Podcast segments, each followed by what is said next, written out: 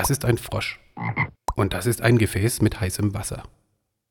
Setzt man nun diesen Frosch in das heiße Wasser, springt er sofort heraus. Logisch, tut ja auch weh. Setzt man ihn ins kalte Wasser, bleibt er sitzen. Wenn man aber jetzt die Temperatur ganz langsam erhöht, merkt der Frosch das gar nicht. Und wenn das Wasser kocht, dann ist der Frosch schon tot. Fortgeschrittene Gesellschaften haben ein ähnliches Reaktionsvermögen wie ein Frosch im heißen Wasser. Gewöhnt man sie langsam an sich verändernde Umstände, merken sie davon gar nicht viel. In unserer Gesellschaft nimmt zum Beispiel die Überwachung immer mehr zu.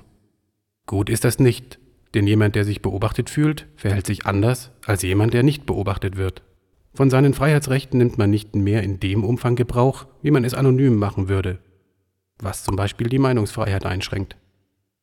Um nicht negativ aufzufallen, passen sich nach und nach immer mehr Menschen der Norm an.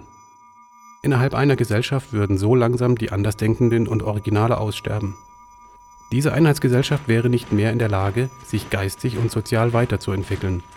Intoleranz würde zunehmen und die Fähigkeit zur Innovation verkümmern.